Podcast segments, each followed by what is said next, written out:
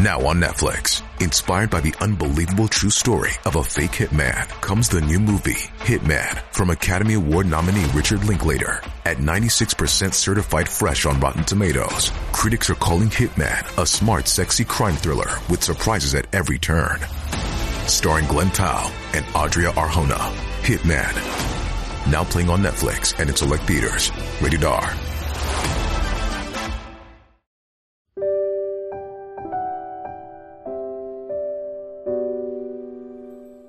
一花一世界，一叶一如来。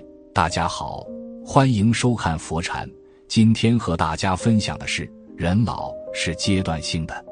第一个时期是五十五到六十五，退休后我们都有退休金，子女也都需要我们的帮助。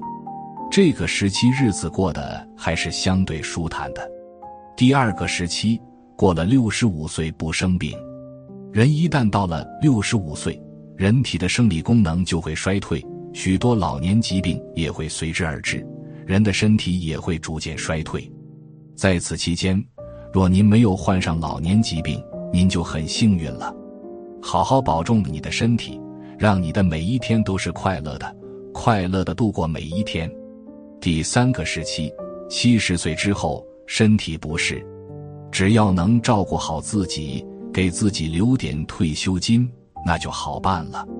最困难的就是那些年迈的没有办法照顾自己的老人。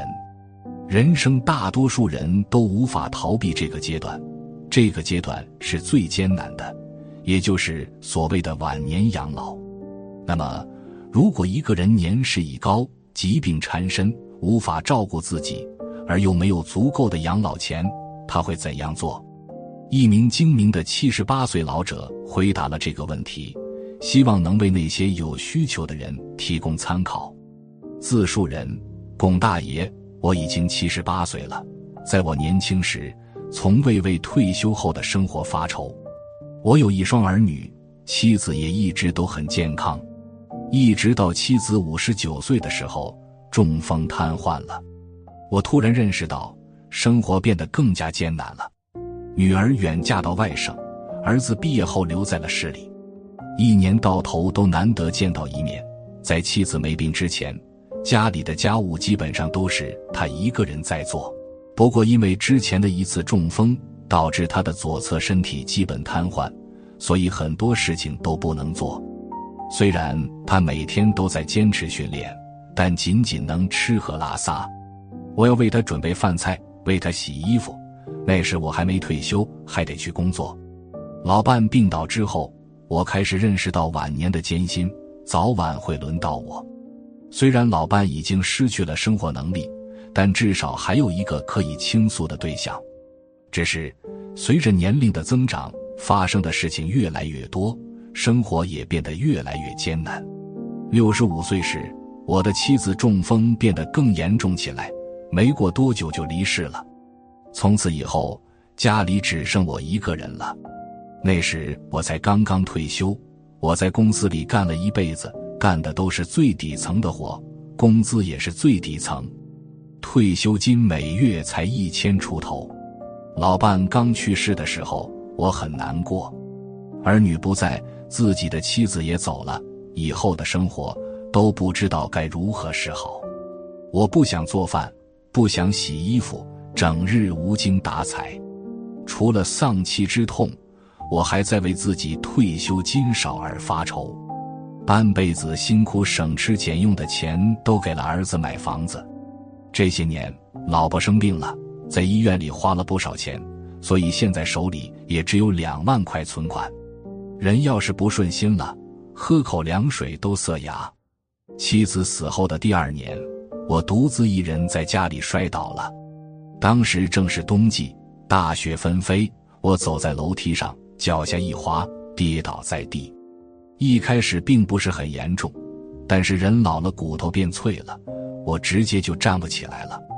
幸好有个邻居看到了，帮我拨打了幺二零。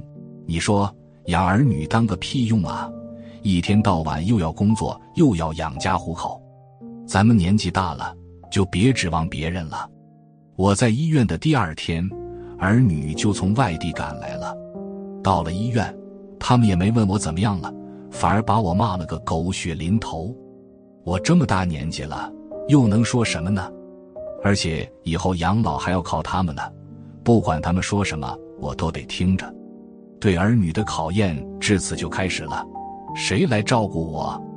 因为伤筋动骨一百天，更何况我还是一个老头子。在我们那边有个很传统的说法：养儿防老。所以不管怎么说，我都要先去自己的儿子那里。可是儿子说他要工作，他的儿媳还要带孙子。所以他就没办法管我了。他说要我在女儿家待一阵子。不过女儿也有她的苦衷。她虽然愿意让我去她家住，但是当年她刚生产的时候，因为我老伴身体不太好，无法照顾他和孩子，所以现在亲家在他家住。女婿拿这件事来搪塞我。他说他们家的三室一厅现在已经没有我能住的地方了。我看他们兄妹两个也没打算让我住在他们家里。我想了想，身上没有足够的钱请保姆，也没有足够的钱去养老院，找保姆的费用可比去老人院贵多了。我的出路只有一个，就是把房子卖掉，然后用房子的钱给自己养老。我跟女儿说，让她帮我把现在住的房子卖掉，虽然有些年头了，但是毕竟在市中心，地段也不错。六十平米的房子，怎么也得上百万吧？卖掉那套房子，我就能在养老院安度晚年了。女儿一听，立刻就反对我把房子卖掉。他说：“老房子是我一生中最怀念的东西，所以不能出售。”儿子听说我要卖房子，立刻就给我打来了电话：“爸，也别卖了，你的租出去，然后收的租给我们，我们给你养老。”房子虽然小点，但胜在地段好，每个月最少能租两千块，加上你的退休金，一个月也有三千块了。就这样，我住进了儿子家。虽然儿子只是看我还有一点利用价值，人到了这个年纪，有时候家庭就是这么的现实，没有任何的价值，是不会受到任何人的欢迎的。到了最后，儿媳妇也不愿意了。因为我住在儿子家里，女儿那边确实一分钱没有花，所以他们向女儿又要了一千块钱生活费。女儿虽然同意，但架不住女婿拒绝了。他打电话过来跟我说：“爹，要不然你也到我家来住半年，咱们一家人越多越好，不能老是麻烦儿子啊。你看，原本说二人都没办法给我养老，现在不都解决了吗？”所以，幸亏我有一套小房子，不然谁愿意照顾我这么个糟老头子？在现在这个以钱为尊的时代，只有努力工作才能活下去。所以，不少人都在为自己的后半生是否能享受到舒适的退休生活而担忧。如今，由于时代的变迁，家庭的构成发生了变化，养孩子这个概念也就不复存在了。也许有人不相信，但这是真的。现在的年轻人生活压力很大，有房贷，有车贷，还有小孩要养，没有时间去照顾自己的父母。所以，想要让自己的后半生过上舒适的生活，就必须要在年轻的时候多赚钱、多攒钱、多给自己的后半生做打算。最近，王女士说，她五十九岁了，有十八万元的储蓄。每个月有两千四百元的退休工资，看起来是不差钱了，但是却无法保证他的退休生活。然而，仅有十八万元的储蓄，加上一个月二千四百元的退休工资，就足以让王女士安享晚年了吗？让我们来看王女士是怎么说的。王女士从小就是在一家小厂工作，并且在小厂里交了一个男友，没过一年就结了婚。记得当初王女士的丈夫因为家境贫寒，所以在婚礼上并没有给予王女士任何好处。可王女士却依旧坚持要嫁过去。结婚之后，王女士很快就有了一个儿子和一个女儿。儿子身体不好，几乎是年年有一次重病。不过还好，两个儿子都很健壮。不过后来儿子越来越大，家里的花销越来越大。王女士的丈夫干脆放弃了在厂子里的工作，跑到了建筑施工现场。